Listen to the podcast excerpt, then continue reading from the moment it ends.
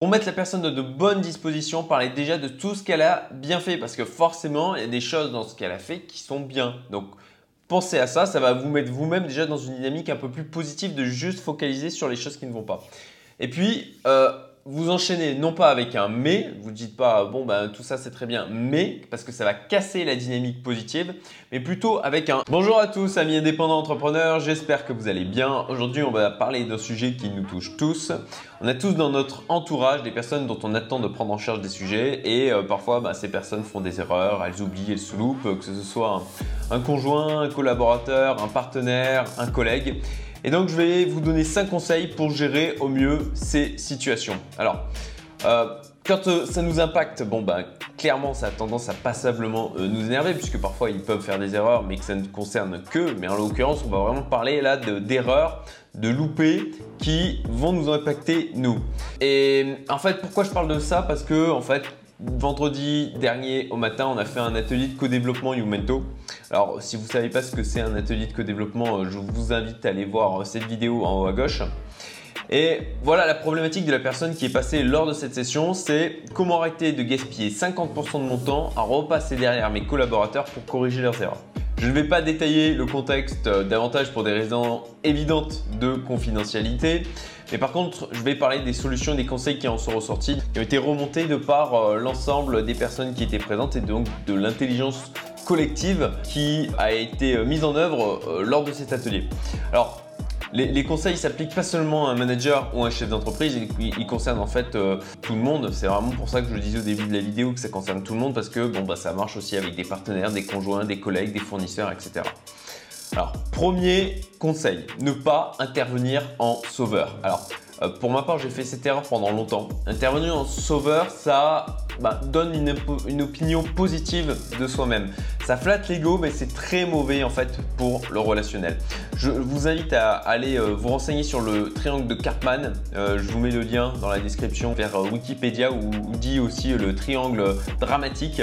En intervenant en fait en sauveur, vous rabaissez la personne et vous pouvez aussi vous transformer en fait en bourreau vous pouvez sortir des phrases du type euh, non mais c'est quand même pas possible de pas arriver à faire ça ou euh, non mais quand même c'est la base de penser à ça, ce genre de petites phrases assassines où la personne va du coup tout de suite se fermer par rapport à ce que vous allez pouvoir lui dire et vous allez potentiellement vous mettre vous-même en victime en allant vous confier à quelqu'un d'autre pour lui dire des choses comme euh, non mais j'en ai marre, je suis toujours en train de repasser, de devoir repasser derrière, il, elle, elle n'est pas capable de faire ça correctement.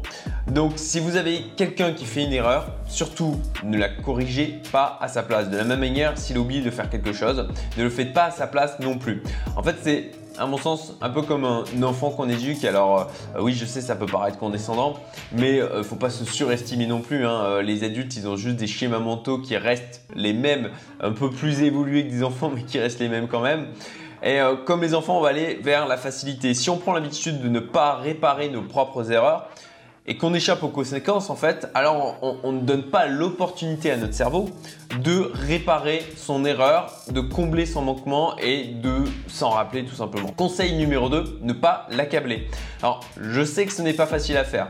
Il faut prendre sur soi et se retenir de pointer tout ce qui ne va pas. Pour mettre la personne de bonnes dispositions, parlez déjà de tout ce qu'elle a bien fait parce que forcément, il y a des choses dans ce qu'elle a fait qui sont bien. Donc, pensez à ça, ça va vous mettre vous-même déjà dans une dynamique un peu plus positive de juste focaliser sur les choses qui ne vont pas.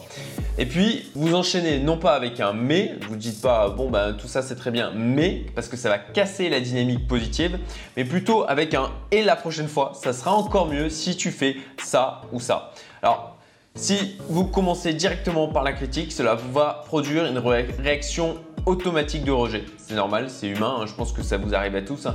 Quand il y a quelqu'un qui vient tout de suite vous critiquer sur quelque chose, même si c'est justifié, bah, vous allez vous mettre en mode protection. Et pour l'encourager en soulignant, bah, pour l'encourager, en fait, il faut souligner tout ce qui va bien. Ça, ça va la pousser à s'améliorer et effectivement à faire mieux la prochaine fois. Et ça, c'est pas quelque chose que je dis moi, euh, c'est Dale Carnegie, l'auteur du grand classique. Alors je sais, le titre est épouvantable, hein. Comment se faire des amis, en tout cas la traduction en français. Néanmoins, c'est un must-have en termes de bouquin. C'est vraiment un truc que vous devez absolument lire pour améliorer votre communication avec autrui. Si tu es encore là, c'est que tu apprécies cette vidéo. Donc pour me remercier, partage-la et si tu veux être tenu au courant des prochaines, abonne-toi. Merci. Conseil numéro 3, mettre en place des procédures. Ça c'est essentiel. Comme on dit, les paroles s'envolent, les écrits restent. Là, je vous renvoie à l'excellent livre de Chet Holmes, The Ultimate Sales Machine. Vous avez le lien en description aussi de cette vidéo. Il faut créer des procédures pour tout. Même si vous avez une petite entreprise, en fait, ce que dit Chet Holmes, c'est qu'il faut la penser comme une multinationale en termes d'organisation.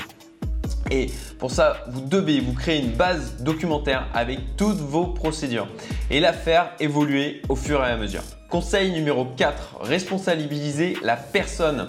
Ce conseil vient enrichir les précédents, il faut que vos collaborateurs supportent les conséquences de leurs actes.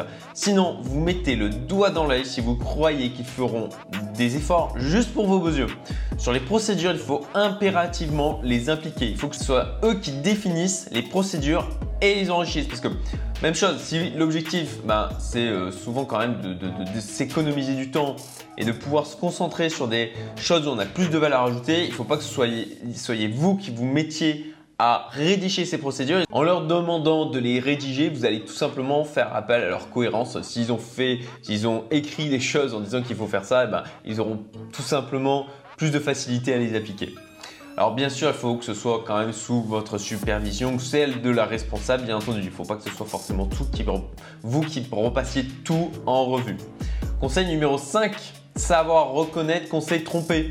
Parce que malgré tous nos efforts, bah, parfois ça ne marche pas. Et parfois, ben, en final, c'est au recrutement que l'on s'est planté. Et dans ces cas-là, ben, changez de poste la personne ou licenciez-la, ne la gardez pas. Oui, oui, je vous dis bien, licenciez-la parce que garder quelqu'un qui ne fait pas l'affaire, le coût en désorganisation interne sur votre propre temps, et ça c'est vraiment le plus important, le coût d'opportunité surtout au final est énorme. Donc, Revoyez vos procédures de recrutement, comprenez là où vous êtes trompé. Le recrutement, c'est à la base de tout, c'est vraiment essentiel. Et ça, c'est vraiment une compétence que vous devez absolument acquérir, la capacité de vous entourer de personnes bah, qui correspondent à vos attentes, qui vont être autonomes et qui vont bosser correctement. Et bon, ben, bien sûr, il y aura toujours des choses à ajuster, mais ça, c'est votre boulot aussi de manager de faire en sorte, et, aussi de, chef d'entreprise, hein, de, de, de personnes qui met en place des organisations qui fonctionnent, parce que c'est aussi la valeur ajoutée d'un chef d'entreprise, c'est de mettre en place des organisations qui fonctionnent bien, de mettre en place les rouages qu'il faut pour produire de la valeur. Et pour finir, parce qu'on vit des moments qui sont pas forcément simples en ce moment, une petite blague pour vous donner le sourire, avec une morale associée au monde de l'entreprise. Au volant de sa deux chevaux, un prêtre raccompagne une nonne au couvent. Le prêtre ne peut s'empêcher de regarder ses superbes jambes croisées. Il pose subitement la main droite sur les cuisses de la nonne. Elle le regarde et lui dit Mon père, vous souvenez-vous du psaume 129 Penaud, le prêtre retire sa main et se confond en excuses. Un peu plus loin, rongé par la tentation, il profite d'un changement de vitesse pour laisser sa main effleurer la cuisse de la nonne, qui lui redemande Mon père, vous souvenez-vous du psaume 129 Il rougit une fois de plus et retire sa main, balbutiant une excuse. Les voilà arrivés au couvent. La nonne descend de la voiture sans dire un mot. Le prêtre, pris de remords pour son geste déplacé, se précipite sur la Bible à la recherche du psaume 129. Psaume 129, allez de l'avant, cherchez toujours plus haut, vous trouverez la gloire. Et la morale, au travail, une bonne connaissance des procédures est recommandée pour atteindre les objectifs. Allez, j'espère que ça vous a plu, je vous dis à très bientôt.